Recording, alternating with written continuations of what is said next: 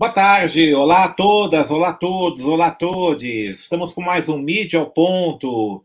Hoje é dia 5 de julho de 2021. Estamos começando já o segundo semestre de 2021. Mídia ao Ponto, o programa do canal Farofa Crítica, que faz análise semanal sobre a cobertura jornalística, sobre também destaques culturais e dicas de leitura. Acesse o nosso canal youtube.com.br Farofa Crítica Inscreva-se e clique no sininho para receber notificações de novos programas. E não esqueça também que você pode ouvir os nossos programas, tanto o Mídia Ponto às segundas-feiras, como também o programa Farofa Crítica das quintas-feiras, no formato podcast na plataforma Spotify. E você pode interagir com a nossa produção acessando a nossa página no Facebook, facebook.com.br canal Farofa Crítica. Ali você pode, inclusive, sugerir temas, entrevistados, né? Fazer críticas, elogios também, sempre é bom, né? Sempre bem-vindo. Aqui é aos no, ao, a nossa produção, ao nosso programa, ok? Então aviso amigos, familiares, colegas aí, para todos acessarem a nossa rede aí de comunicação alternativa. É, num livro que eu escrevi em 2000 e, na verdade, foi minha tese de docência, 2014. Bom dia, Tâmara, sempre presente aqui assistindo nosso programa.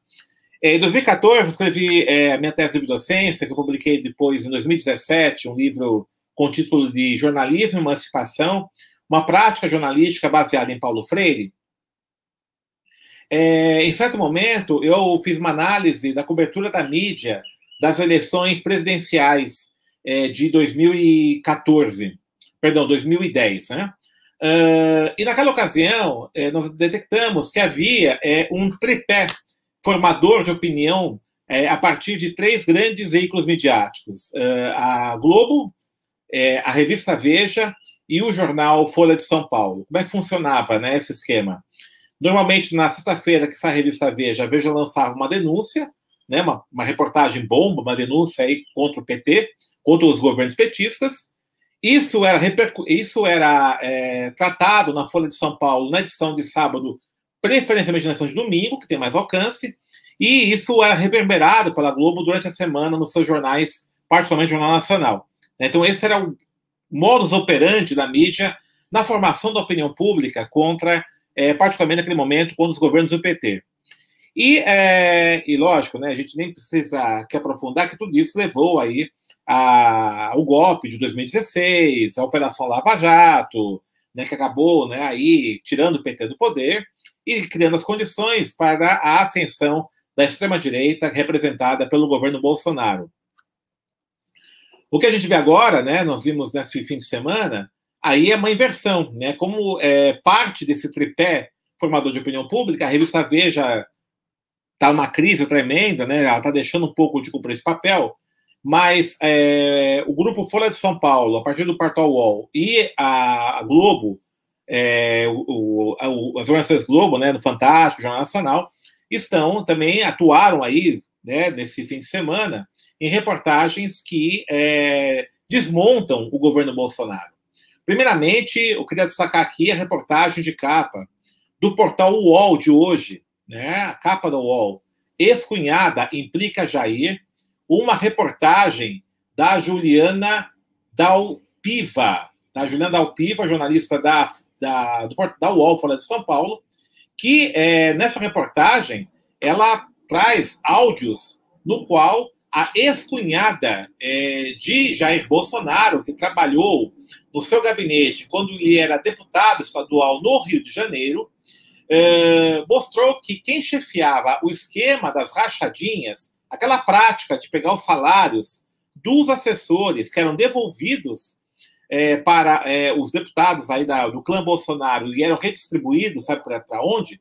Então, você tinha assessores que eram, na verdade, funcionários fantasmas, ganhavam 6, 7, 10, 15 mil reais, né, formalmente, mas pegavam essa grana quando recebiam, devolviam o chefe dessa operação é, das rachadinhas, é o famoso Queiroz, esse dinheiro ia para a conta dele, né, eles devolviam para ele, e aí então, com essa grana, eles operavam aí um esquema ilícito. É, há indícios, inclusive, de vínculos com as milícias do Rio de Janeiro. E a Andrea, né, que é ex-cunhada do Jair Bolsonaro, é, ela, ex-cunhada, perdão, ela é irmã da segunda esposa do Jair Bolsonaro, uh, ela denuncia, né? Porque o seu irmão, uh, ele foi assessor do gabinete de Jair Bolsonaro quando ele era deputado estadual no Rio de Janeiro. Ele recusou a devolver, participar da rachadinha. Primeiramente, ele devolvia somente uma parte, não tudo. Segundo ela, ele é obrigado a devolver 90% do salário. E aí ele recusou até que, até que o próprio Jair Bolsonaro decidiu demiti-lo. É, e ela mostra em áudios né, essa, toda essa trama. Uh, e ela ameaça, né, dizendo que ele tem, ela tem mais provas, inclusive, que incriminam diretamente é, o atual presidente da República. Uh, então, essa é a reportagem de capa da Joana Alpiva. Os áudios, inclusive, você pode ouvir na própria página da UOL. Né? Então, você entrar na página da UOL, onde estão, essa é uma série de três reportagens, é possível você ouvir os áudios é, dessa ex-cunhada, né, a Andrea, né, que é fisiculturista. Uh, e aí, então, né, ela vai mostrar que o Jair Bolsonaro era o cara, era né, a pessoa que comandava toda a operação ali é, das rachadinhas dos gabinetes dele, deputado Jair Bolsonaro, e também de seus filhos, que também estavam ali. Né? Inclusive, ela até indica que o 01, na verdade, o 01 é o próprio Jair Bolsonaro. Então, uh, reportagem bombástica aí da UOL que coloca o presidente da República no centro dessa operação da rachadinha, estava um pouquinho esquecida é, desde a captura do Queiroz, né? Ele foi preso, mas depois foi solto pela, pela justiça, em liberdade condicional. É, e aí, é, agora, né, com esse áudio, então, coloca o presidente da República no centro desse esquema ilegal das chamadas rachadinhas. É, o grande problema né, dessas rachadinhas, a grande questão, a grande indagação, é quais são os vínculos é, dessa é, arrecadação ilícita do dinheiro dos salários dos, desses funcionários fantasmas, para onde ia esse dinheiro? Então, há vários fortes indícios de vínculos com negócios ilícitos. É, o dinheiro, então, é, das verbas de gabinete, o dinheiro, então, que era destinado ao pagamento dos assessores é, dos gabinetes desses parlamentares na Assembleia Legislativa do Estado do Rio de Janeiro, financiavam as operações das milícias, no qual o clã Bolsonaro estava diretamente envolvido. Então, reportagem é, da UOL, né? capa da UOL, recomendo a leitura. Excelente reportagem da Juliana Dalpiva, tá muito bem montada, vai colocando, inclusive, né, pontos, vai colocando, inclusive, é, como é que isso foi se desenvolvendo em cada momento. Tá aí, então, né, a primeira bomba aí de hoje, né, logo, logo cedo, que está repercutindo, inclusive, em várias outras mídias. Então, uh, ex-cunhada implica Jair. Vamos ver os desdobramentos dessa denúncia. Está fora da discussão ali dos escândalos das vacinas. Né? É novamente uma retomada dos escândalos rachadinhas, estava esquecido, mas implica diretamente o presidente Jair Bolsonaro. É, já o, a Globo, na, no Fantástico, na edição de ontem, destaque para é, a reprodução é, dos textos, né, dos áudios do celular é, do Dominguete, né, aquele policial, Dominguete, né, Dominguete, aquele policial que depois a CPI na sexta-feira, que representava aquela uh, aquela empresa que estava propondo intermediar a compra de vacinas. Né? Ele foi, ele deu uma entrevista ao jornal Folha de São Paulo dizendo que é, ele foi uh, ele foi cobrado, cobrado não, né? Foi proposto a ele por uma figura importante do Ministério da Saúde que majorasse o preço das vacinas, que é da AstraZeneca, que ele estaria revendendo, colocasse um dólar por dose, esse um dólar por dose seria a propina, né, que deveria ser repassada ao Ministério da Saúde. Né, segundo ele, ele recusou, né, ele vai denunciar isso numa entrevista na Folha de São Paulo na quarta-feira passada, e isso motiva, então, a sua, a sua convocação para depor na CPI na sexta. É, e nesse depoimento, é, não sei se todos acompanharam, né, nesse depoimento da Dominguete, é, ele chega um momento que ele fala que essa esquema de corrupção estava envolvido também o deputado Luiz Miranda, é, deputado que fez a outra denúncia sobre o escândalo da Covaxin, é, mostra um áudio, inclusive, é, nessa, nesse depoimento dele na sessão da CPI, depois aquilo acaba criando uma certa confusão. Luiz Miranda vai, inclusive, ao Senado dizer que aquele áudio era de um outro tempo, foi 2020, era um outro caso, ele vai se descontradizendo e vai sendo desmentido com o desenrolar dos fatos no próprio depoimento. Por conta disso, o seu celular foi apreendido para realizar uma perícia nos seus textos, nos seus áudios, né, nas suas redes sociais.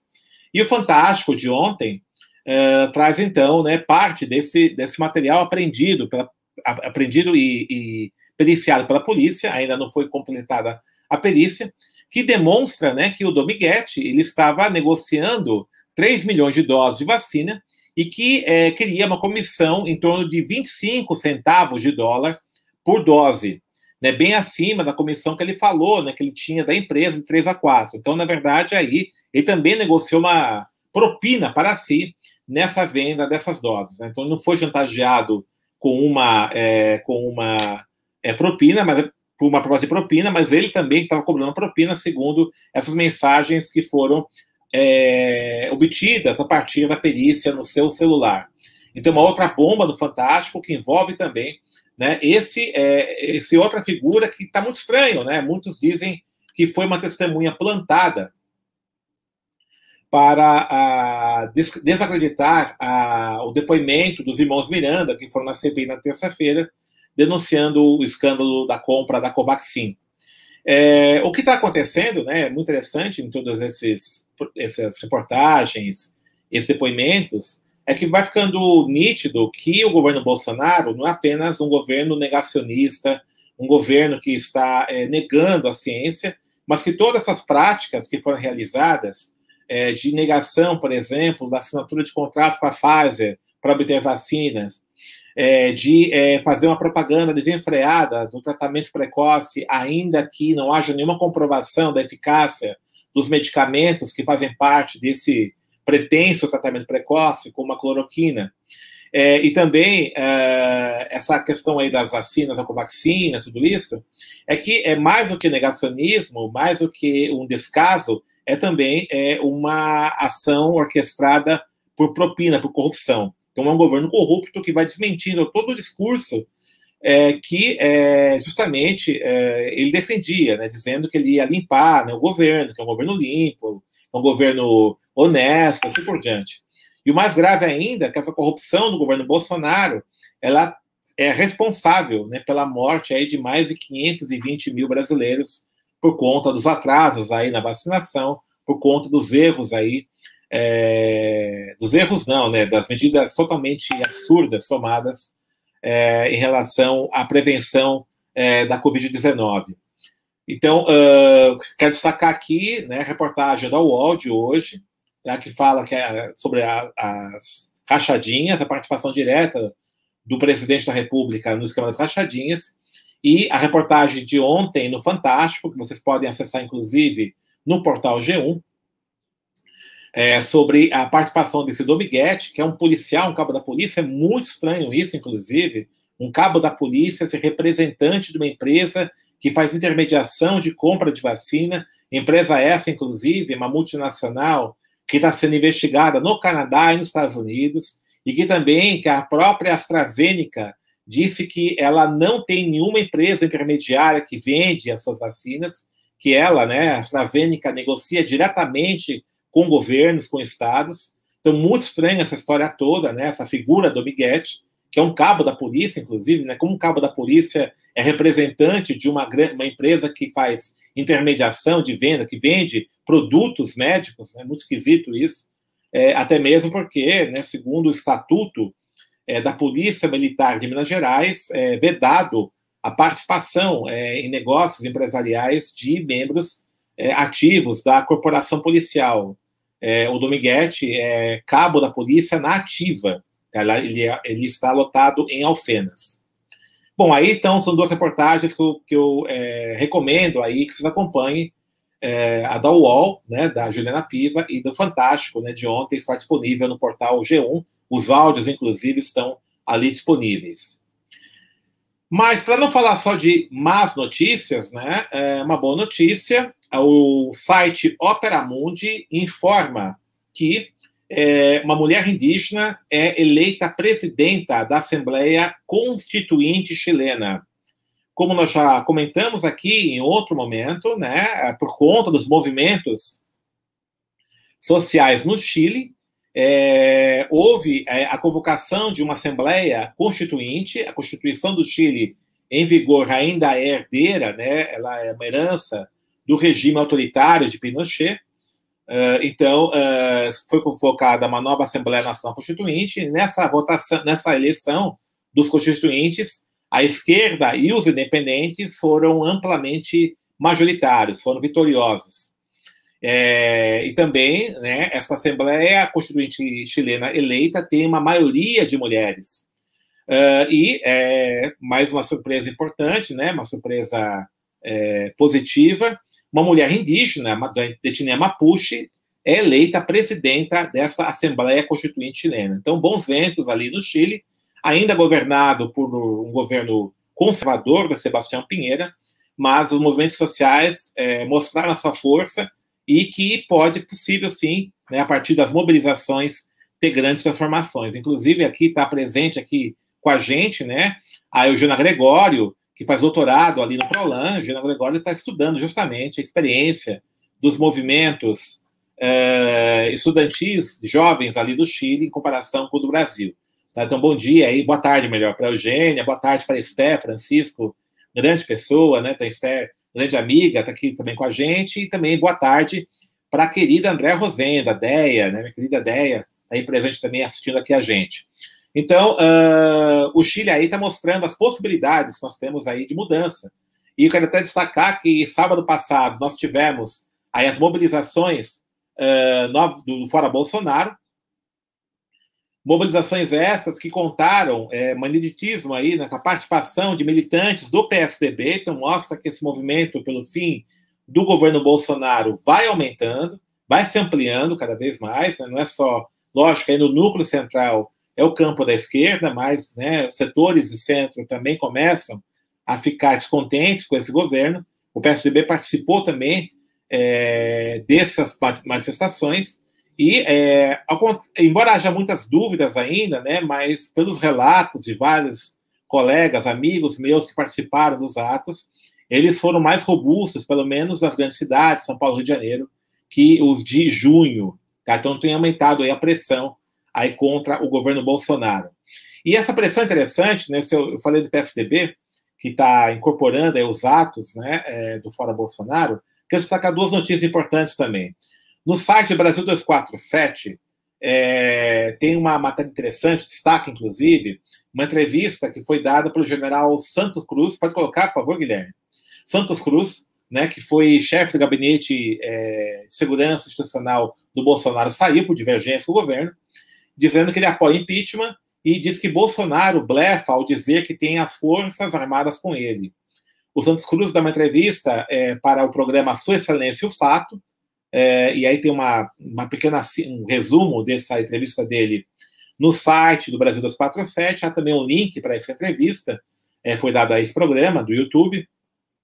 Ele fala duas coisas interessantes. Né? Primeiramente, né, que é, não há uma unanimidade nas Forças Armadas ao apoio ao Bolsonaro, ao contrário que ele fala. Então, um blefe isso, dizendo que ele, o exército está com ele, diz que não, não é verdade isso.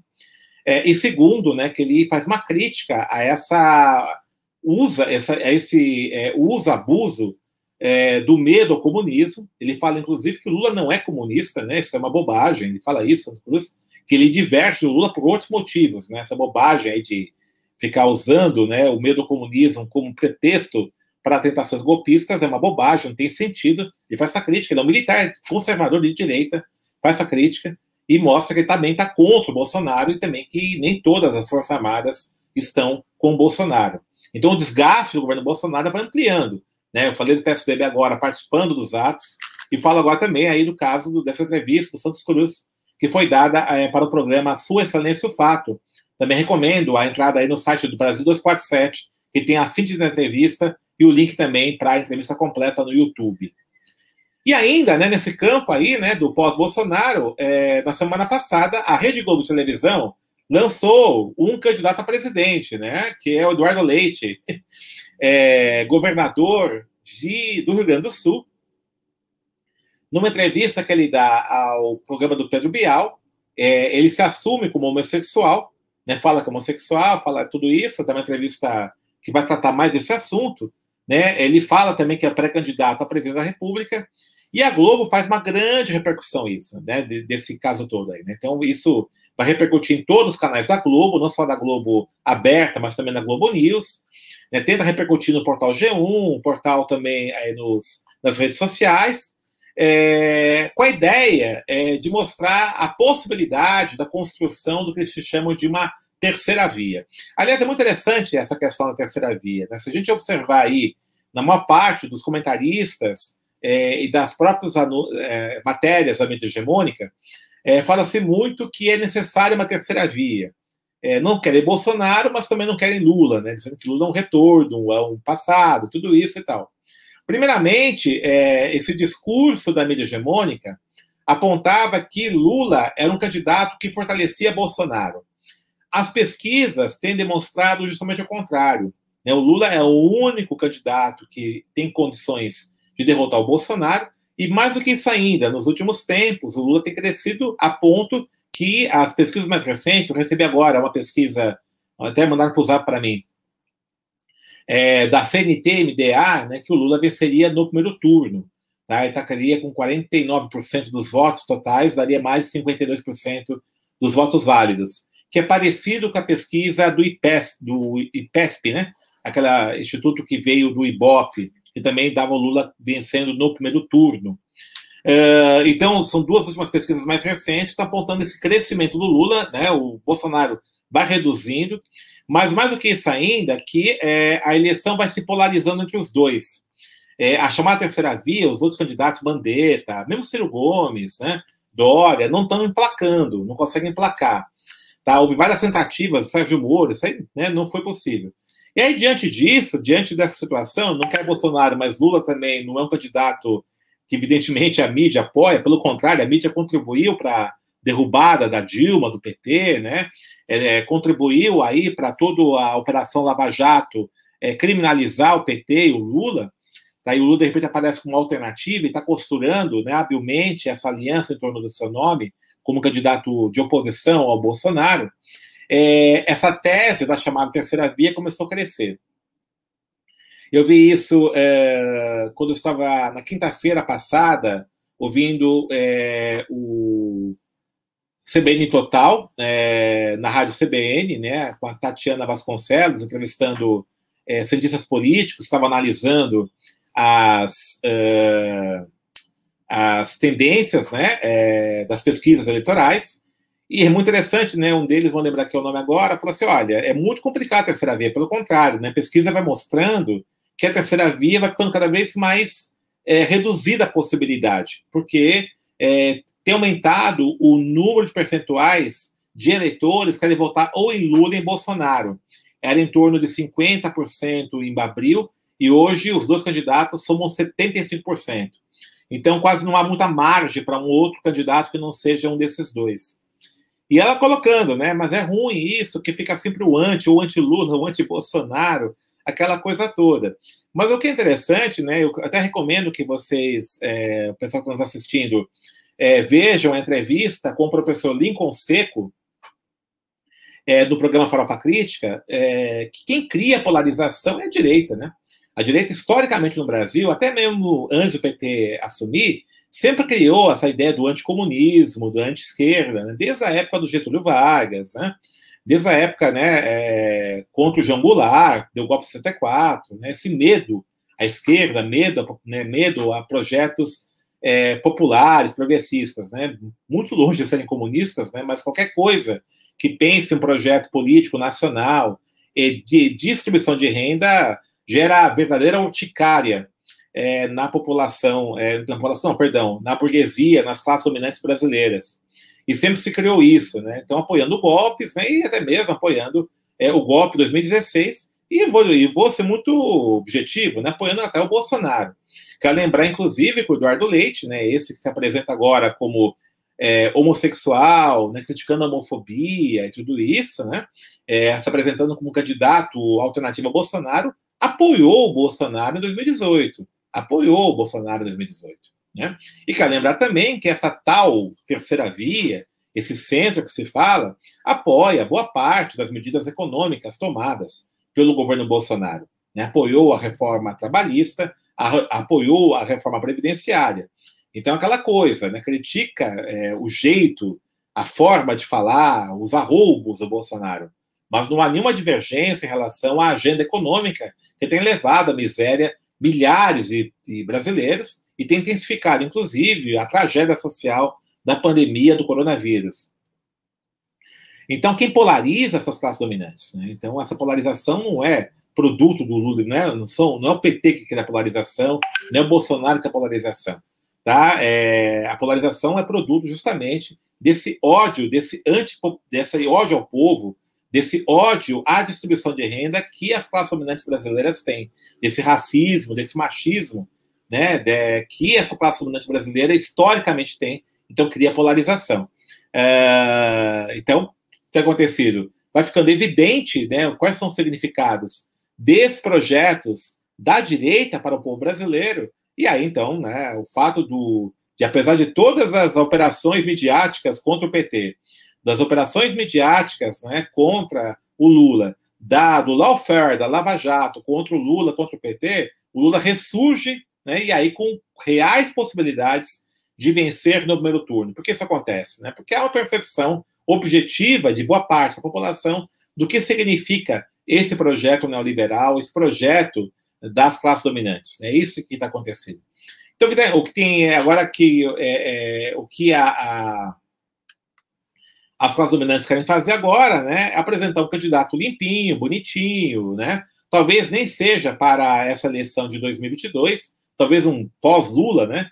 Já trabalhar um candidato conservador que seja é, mais palatável, que seja mais moderninho, jovem, né, que não agrida aí as pautas de movimentos antiopressivos, como o caso do movimento anti-LGBTfobia, né? Então apresenta o Eduardo Leite como essa figura possível aí de ser trabalhada para é, um pós-Bolsonaro. Tá? Evidentemente, é isso que aconteceu. O Bolsonaro acabou deixando a direita órfã de candidatos. É, em quem apostava no fim do PT, com a eleição do Bolsonaro, com a Lava Jato, com a Lawfare, acabou tendo que amargar, na verdade, uma destruição, né, uma quebra do PSDB. Aliás, quem está falando isso, inclusive, não sou nem eu, né? O Aécio Neves, um dia após essa entrevista é, do Eduardo Leite, comenta né, que o PSDB corre risco, sim, de virar um partido nanico se continuar se degladiando internamente e não ter um projeto de nação. Tá? Eu até recomendo essa leitura, tá, também tá, está no portal UOL. Bom, mas voltando aí para boas notícias, né? Eu queria destacar aqui que na terça-feira passada, a Universidade de São Paulo, a USP, concedeu o título de Dr. Honoris Causa para o Luiz Gama. É uma proposta que foi apresentada pela Escola de Comunicações e Artes, a partir de uma iniciativa de professores negros e negras e comprometidos aí com a luta contra o racismo, por Direitos Humanos, né, por iniciativa da Comissão de Direitos Humanos da ECA. Né, então, foi aprovado na congregação da ECA essa, esse projeto, a proposta, que foi levado, isso já faz uns três anos, que foi levado ao Conselho Universitário da USP na última terça-feira. É, houve uma grande mobilização aí de entidades do movimento negro, é, né, a Rede Quilombação, o Ciclo Palmarino, a Frente Favela Brasil, é, a frente, a nova frente negra brasileira, o Centro Acadêmico 11 de agosto da Faculdade de Direito também, a caminhada, a Luiz Gama participou disso, né, teve várias ações, abaixo assinados. É, nós também tivemos aí uma carta assinada por docentes negros e negras que foi encaminhada para a reitoria. É, e aí, então, né, é, na semana passada, terça-feira, o Conselho Universitário, então, concedeu esse título do Honoris Causa, 97 votos a favor, nenhum voto contra e nenhuma abstenção. E foi pela primeira vez, né, foi concedido um título de Dr. Honoris Causa por unanimidade. Tá? Pela primeira vez aconteceu isso. É, aconteceu isso na história é, da USP. Né? O Luiz Gama é o segundo negro que recebe, homem negro que recebe honoris causa, primeiro brasileiro. Tá? O outro foi o Nelson Mandela. É, esse título é póstumo, é, mas é, tem um caráter simbólico, evidentemente, mas mais que isso, é uma reparação. O Luiz Gama tentou estudar na Faculdade de Direito lá com São Francisco, não conseguiu, por racismo. E também é, resgata é, o Luiz Gama como intelectual. Né? Luiz Gama que já tem a sua, é, seu trabalho como advogado jurista reconhecido pela OAB, é, como jornalista pela Cogira, pelo Sindicato Jornalistas de São Paulo, e agora, né, com, esse, com esse título, é, Dr. Honoris Causa, é, conhecido, reconhecido pela USP, como intelectual público. E isso quer destacar, né? A gente espera aí que, que com esse título, que as obras do Luiz Gama, os textos, a produção dele, como jurista, como jornalista, como poeta, sejam estudadas, refletidas. É mais que um símbolo que a gente reconheça o Luiz Gama como intelectual, portanto, estude, leia as obras dele. É, eu, destaco, eu recomendo aí, sobre o Luiz Gama, né, duas entrevistas do Farofa Crítica, é, que estão disponíveis no nosso canal. A entrevista com a jornalista Cíntia Gomes, mestre em comunicação pela ECA, que estudou é, a obra de Luiz Gama como jornalista, é, e também a entrevista com é, o professor doutor Silvio Almeida, que também foi um dos responsáveis aí pela concessão do título de advogado, reconhecimento como advogado, para o Luiz Gama, é, em 2016 é, e é presidente do Instituto Luiz Gama, né, que homenageia o Luiz Gama, também está no Farofa Crítica. Né? Então, recomendo que vocês vejam as duas entrevistas desses dois intelectuais, né, da Cintia Gomes e do Silvio Almeida, que falam um pouco mais sobre o Silvio Almeida, né? sobre o Luiz Gama, desculpa, sobre o Luiz Gama. Tá, então tá ali, a, esse material está ali disponível no Farofa Crítica. E tem várias matérias aí no Jornal da USP, Jornal Empoderado, né? Uma grande vitória aí do movimento negro, reconhecimento é, do Luiz Gama como intelectual público.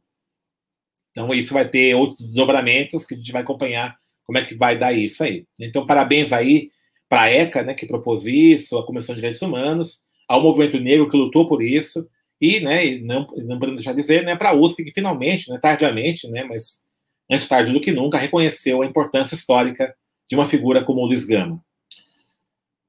É, no jornal Empoderado desta semana, é, ontem foi o Dia Nacional, ontem não, perdão, no dia 13 de julho, anteontem, no sábado, o Dia Nacional de Combate à Discriminação Racial, 13 de julho, marca a data da aprovação da primeira lei é, que torna o racismo contravenção, né, em 1951, é, e por isso, então, é o Dia Nacional de Combate à Discriminação Racial, um artigo é, feito pelo Anderson Gomes, o aula entrevista lideranças do movimento negro para falar sobre esse dia e também os avanços, né, e quais são os gargalos que existem ainda é, na luta por, contra o racismo. Tá? Então, recomendo esse editorial, né, a leitura desse artigo é, no Jornal Empoderado, é, foi publicado no sábado, está disponível ainda, sobre o Dia Nacional de Combate à Discriminação Racial, um pequeno balanço a partir de entrevistas com lideranças negras. Eu, inclusive, também dei um depoimento sobre os avanços e os gargalos. Infelizmente, né, esse, esses, esse fim de semana né, não foi marcado por coisas só boas, né? Eu queria destacar e dar minhas condolências né, para o falecimento da jornalista Elaine Martins. Né? Elaine Martins foi aluna é, do CELAC, né, do Centro de Estudos Latino-Americanos e Cultura e Comunicação, da primeira turma do curso de Etnicidades e Cultura, Etnocult, né, de Cultura e Relação, Cultura, Educação e Relações Étnico-Raciais, o Etnocult da, do CELAC. Ela foi criadora do projeto Entrevista um Negro, né? É jornalista, militante, fez esse curso é, de pós-graduação com a gente. E é, na, no sábado ela faleceu, parada cardiorrespiratória, muito jovem, né? Uma pessoa, infelizmente, uma perda, né? Matéria de uma preta, mas vários jornais repercutiram o falecimento da nossa grande amiga, né? Elane Martins. E também nós tivemos aí né, na quinta-feira, o falecimento é histórico, militante do movimento negro, né, o Januário. Januário que é, foi militante do PCN, é, fotógrafo, teve participação destacada no movimento negro dos anos 70, 80, participou da Convenção Negra da Constituinte, né, um encontro, ele, Alio Santos, Ivaí, vários outros militantes históricos do movimento negro, no qual, é, nessa convenção, discutiu propostas que o movimento negro deveria levar para é, a Assembleia Nacional Constituinte, né? Então, morreu de Covid, né? É, então, uma perda também aí grande aí, é, para nós todos, a, o falecimento do Januário. Que o Urum, né, os receba com alegria, né? Grandes pessoas, Elaine e Januário, né? Infelizmente, a nova geração, né, da Elaine e é, a história aí da militância do Januário, né? nós perdemos aí a companhia desses dois valorosos militantes do, da luta contra o racismo. Vamos lá para as capas dos jornais de hoje. Fora de São Paulo, Justiça Militar só puniu um oficial general em 10 anos. Né? Então, outra reportagem boa também da Folha de São Paulo, também está no UOL, é, além dessa, né, que foi destaque, evidentemente, aí da, da rachadinha, né, de Andalpiva, né, a Folha de São Paulo fez um levantamento que a Justiça Militar, essa excrescência que ainda existe no Brasil, né, um, um entulho ainda do regime militar, que os militares só podem ser julgados por esse tribunal, né, que é composto, na sua maioria, por militares, é, só um oficial general foi punido em 10 anos, essa punição foi branda, né? Foi um caso de lesão corporal, inclusive ele teve a prisão relaxada, né? É, o que motivou o gancho dessa matéria, dessa reportagem, foi justamente a, a, a, o fato do, do Pazuello, né, não ter sido inocentado é, de ter participado daquela. Aliás, nem foi, nem foi julgado, né, nem foi, nem criou, nem foi levado adiante a denúncia, né? Ele participou de um ato é, de apoio político eleitoral ao Jair Bolsonaro, isso é proibido no Estatuto das Forças Armadas Paramilitares da Ativa, e apesar disso, né, não houve nenhum tipo de punição ao Pazuello. E aí isso motivou a Folha de São Paulo a fazer, então, né, um levantamento de como se comporta a justiça militar né, no julgamento dos seus pares. Aí mostrou o corporativismo explícito, né, com os dados que mostra. Em 10 anos, somente um oficial foi punido. Muito bem, né? É, o jornal Estado de São Paulo, é, a, a manchete de capa. Aí, outra coisa interessante na Folha, perdão, aqui logo abaixo, uma foto-reportagem sobre a Covid em vários países. É muito bonita, né? Uma foto-reportagem pegando né, várias, várias cidades do mundo inteiro. Como é que isso, como é que o impacto da Covid tem, é, tem sido vivenciado por populações de várias cidades do mundo. Tá? Então, essas são as duas destaques da Folha de São Paulo. Estadão. Governo libera 2,1 bilhões de reais via orçamento secreto para a saúde. É, com a denúncia né, de que existe um orçamento secreto, orçamento que vai via emendas parlamentares, né, portanto não passa pelo crivo é, do, dos controles é, do orçamento do, do executivo. É, aqui no caso, está né, é, tá falando que a saúde recebeu aí 2 é, bilhões de reais de, desse orçamento secreto. O Estado de São Paulo é muito interessante, né? Não sei se vocês têm percebido isso. Ele tem sido é, pouco ousado, né? Na reportagem, na busca, né? Acho que a Folha tem criado um pouco isso. As manchetes, a impressão que eu tenho, pode ser que eu seja enganado, né? Queria até ouvir depois a opinião aí dos que nos acompanham. O Estadão parece estar sendo mais burocrático, né? Nas reportagens, nas matérias, né? Não tem tido aí, eu não, não me lembro, assim, nos últimos tempos, nenhuma reportagem mais bombástica, mais forte, né? Do Estado de São Paulo. Enfim, né? É uma questão para a gente avaliar. Vamos lá, então, continuando as capas. Jornal Globo, pode aproximar um pouco mais, Guilherme, por favor. O Globo, inflação aperta o orçamento das famílias mais pobres. Tá? Então, aqui matéria sobre é, é, ameaça, é, falando sobre a questão da, do aumento do custo de vida da população mais pobre. Né? É, CPI avança investigações sobre fake news. E é, no estado de Minas, e aqui embaixo, né, uma foto do jogo Fla-Flu, né, Fluminense ganhando o Flamengo de 1 a 0 Então, destaque aqui uma foto, né, uma foto reportagem aqui na, no destaque, uma foto legenda na capa da, do jornal Globo.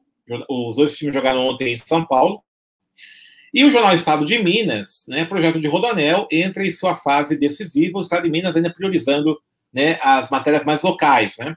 Enquanto a Folha, Estado e mesmo o Globo né, fica né, é, são jornais que têm um, um, impacto nacional mais, mais intenso, né, portanto, priorizam matérias do Executivo Federal. O Estado de Minas é um jornal mais local, né, mais regional, então as manchetes de capa costumam tratar mais de assuntos regionais. Né? Aqui uma segunda manchete, CPI retoma foco na negociação da Covaxin. Continuando as capas, Jornal Agora, Jornal Agora é muito engraçado, acho que vai um estudo o Jornal Agora, né? Saiba consultar benefícios, FGTS e contribuição INSS. Sempre INSS, fundo garantia, né? Essa tem sido a tônica do jornal agora, suas manchetes, né? E aí, manchetes, aí fotos, legendas jogos de ontem, do Palmeiras. O São Paulo perdeu ontem do Bragantino, né? Jornal Zero Hora, de Porto Alegre. Pedidos de seguro-desemprego tem queda de quase 30% no Rio Grande do Sul. E também fotos, legendas jogos de ontem, né? Do Internacional e do Grêmio Continuando, lá. Revistas semanais, isto é, o Zé Dirceu do Bolsonaro, falando sobre o líder do governo, Bolsonaro, que está envolvido aí no escândalo da Covaxin, né?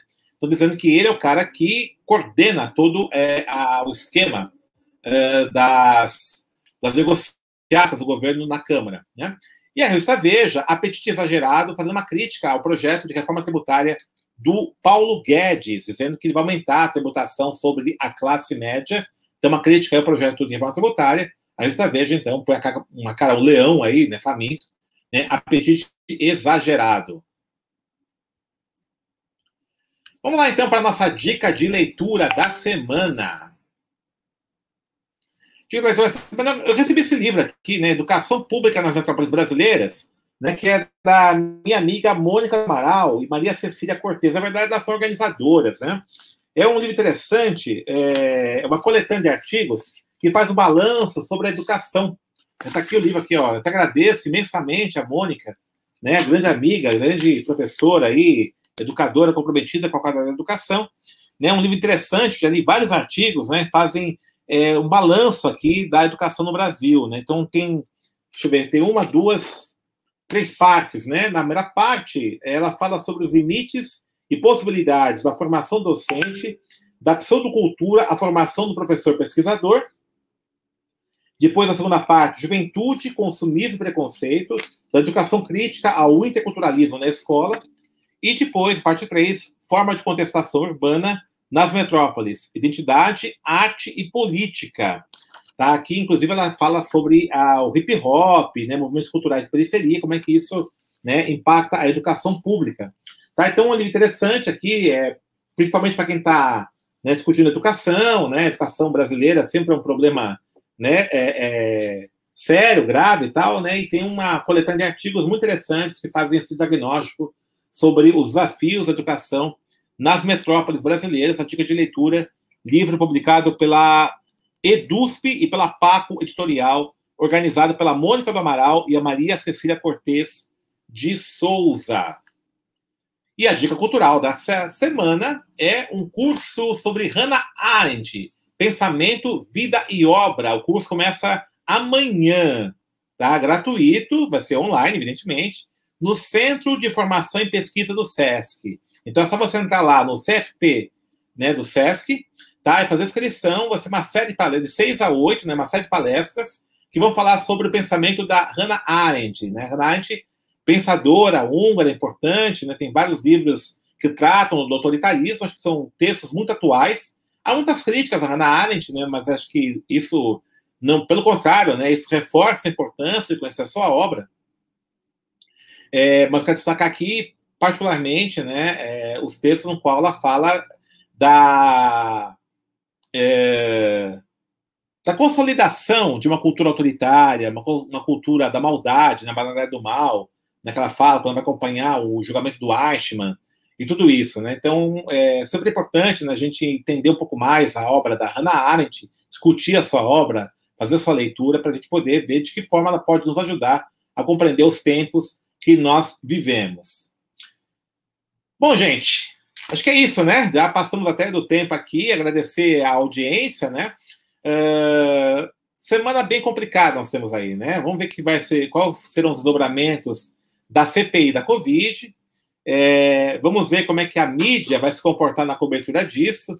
Eu estou ainda elaborando, né, prometo a vocês apresentar em breve um estudo sobre a cobertura dos meios de comunicação de massa sobre o caso do Lázaro, né, toda essa é, quase sequência de um thriller é, de suspense né, da captura do Lázaro, que terminou com a sua execução lá em Goiás ver que significados simbólicos que isso causa na opinião pública. Eu tive acesso a uma pesquisa que 64% da população apoiou a execução do Lázaro. O que significa isso? Né? Tal banalha do mal aí, né, da Hannah Arendt, né? Vamos ver o que está acontecendo, né, no Brasil. Mas é, é eu estou concluindo esse estudo e vou apresentar, socializar aqui para vocês aqui no nosso programa Medio ao Ponto. É isso, gente. Então, uh, e na próxima quinta-feira, não deixe de assistir o nosso programa Farofa Crítica Entrevista. Na segunda que vem, a gente volta ao meio-dia e meia novamente com mais um Mídia ao Ponto. Grande abraço, boa semana a todos e até mais.